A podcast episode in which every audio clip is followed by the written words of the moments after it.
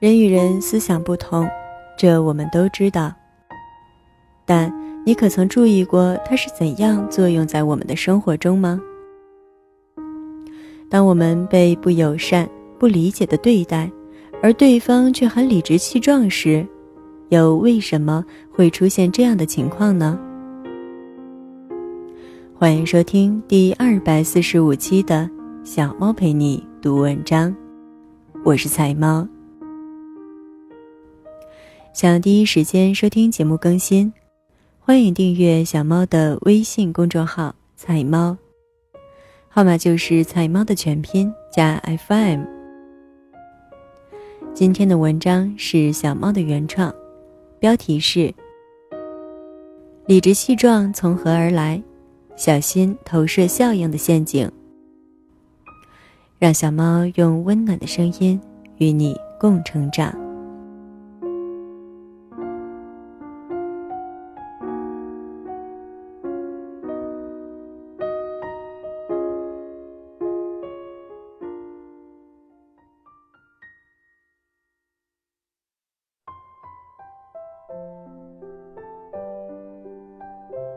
理直气壮从何而来？小心投射效应的陷阱。你是否也有这样委屈的时候？觉得从自己的角度出发，很是体贴的为对方做出了这样那样的事情，可对方非但没有感激，有时甚至会怪自己多事。又或者会遇到这样的愤怒。你在网上看到一个热门的新闻或者帖子，在仔细研读过后，很认真地写下了自己的观点和建议，但没想到会引来他人的愤怒辱骂。你逐字逐句认真回应，却始终无法与对方沟通，最后只能愤愤关掉网页。人与人之间真的有很大的不同。除了确实存在在网络上的一些无脑喷子外，因为观点的区别，人们也经常大动干戈。可问题在于，谁都并不觉得自己有错。就拿最近的孕妇跳楼一事来说，仔细设想了一下，我也赞同根本问题应该还是出在丈夫一家人身上的说法。一个即将生产的女子。究竟得有多绝望，才能两次跪倒在丈夫婆婆面前？又是如何的无计可施，才会放弃了自己与孩子两个人的生命？但并不是人人都会做此想法的，也是有一些人觉得孕妇心灵脆弱，没有当个好儿媳，什么别人能生，她有什么不能生？疼痛太小题大做什么的。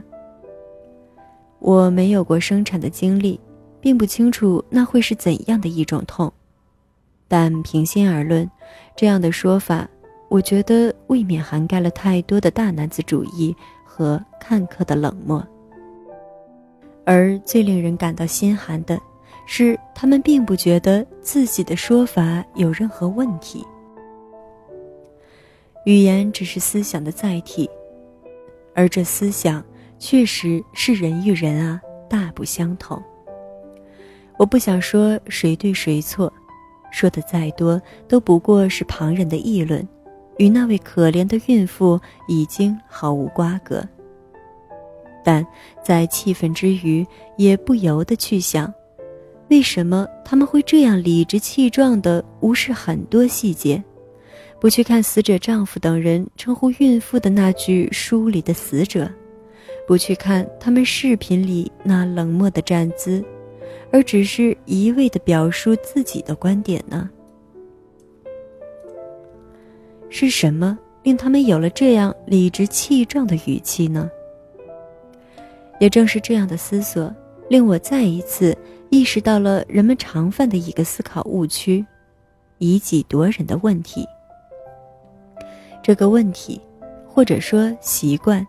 令人们往往下意识地用自己的世界来揣度整个世界，用自己的三观来衡量他人的三观，用自己的想法来覆盖别人的想法。最终引发问题。在细说这个问题前，让我们先来聊聊中国的一句成语。成语的名字叫做“夷陵道府”，说的是：从前有个乡下人，他丢了一把斧子，怀疑是邻居家的儿子偷去了，便观察那个小孩，发现那人走路的样子像是偷斧子的，看那人的脸色表情也像是偷斧子的，听他的言语谈话，那更像是偷斧子的。那人的一言一行、一举一动，到处都像是偷斧子的。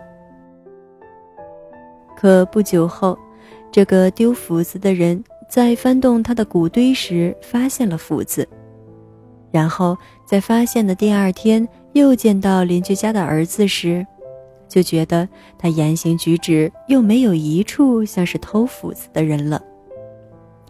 在这个成语故事中，发生变化的。不是邻居家的儿子，而是丢斧子人自身的变化。随着丢斧子人情况的改变，他的心态变了，他看待整个世界的结果便发生了改变。也正如这个成语典故里一样，我们对事物、他人的判断，都是很容易被先入为主的观点以及有色眼镜引入误区的。并且会在没有自身改变的变化前，很难察觉到这种主观意识的作用，也因此会对自己的观点分外的理所当然。这也印证了心理学上的投射效应。投射效应，即是我们将自己的观点归因到其他人身上的倾向，是指以己夺人。认为自己具有某种特性，他人也一定会有与自己相同的特性的情况。它使人们倾向于按照自己是什么样的人来知觉他人，而不是按照被观察者的真实情况来进行知觉。这种情况就令我们非常容易混淆自己的判断，却还认为自己非常言之在理，而实际上。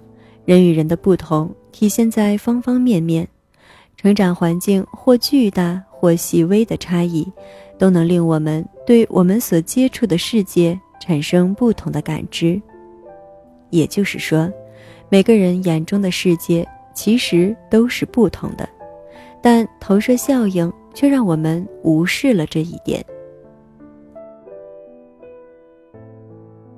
一九七四年。西芬鲍尔通过放映喜剧或者令人讨厌的录像来赋予被试者一定的情绪，然后他再令被试者判断一些照片上的人的面部表情，而实验的结果是，被试者往往会根据自己当时的情绪状态来判定他人照片上的面部表情。也就是说，当被试者。看到的是令人心情愉悦的喜剧时，他们也更倾向判断照片上的人是开心的表情；而看了令人讨厌的录像的人，也更倾向判断照片上的人的表情是正处于不开心或者厌恶中的。这样的实验更好地证实了人对事实判断的主观性。实际上，我们对他人的不理解。很大程度上就取决于我们把自己对世界的理解强加到他人身上的程度。一个人，一个人越能从他人的视角看待他人的问题，也便越能跨越人与人之间思维的屏障。所以，能够客观、全面、去除自身角度的看待问题，是一门很重要也很需要修炼的课程。我们都希望被理解，也都希望能真正的理解他人，但打开心门的关键还在于自己是否能在沟通交流前抛除掉自身观念的偏见。每个人的受教育程度、家庭背景、社会经历都各不相同，没有谁能真正读懂谁的故事。因为没有谁能替谁过完一模一样的人生。但我们可以不断的接近，接近对方的想法，试想对方的生活，然后再做出尽可能客观的判断。也只有这时的观点，才是一个真正意义上负责任的观点。现如今的时代啊，网络暴徒有很多，街头争吵也有很多，家庭纠纷有很多，工作隔阂也非常多。但如果我们可以在可以努力的地方再努力一些，在可以反思的地方再反思一点，相信生活就会变得更加愉快，人与人的相处也能更多一些融洽与彼此的帮助。虽然没有一滴水想对一场雪崩负责，但我们也可以反过来想，让自己成为可以让社会大环境更加美好的一滴水滴，让自己的生活更融洽的一滴水滴。这样聚少成多，总有一天我们的生活就会变得更加快乐。生活的走向，终归在于人的选择。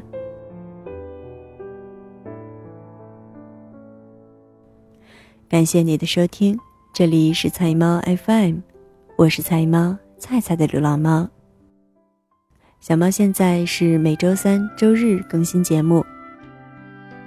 那九月十六号呢，小猫将举行婚礼，在那之后会出门度蜜月，十一之后回来，在十一过后恢复更新，同时也会推出一档新的少儿节目，期待大家的支持与收听。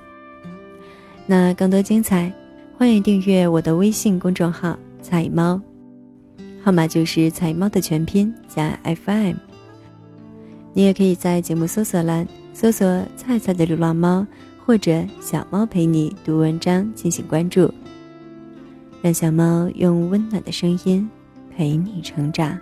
我是彩猫，小猫陪你读文章，希望能为你的生活带来一些温暖。一些快乐。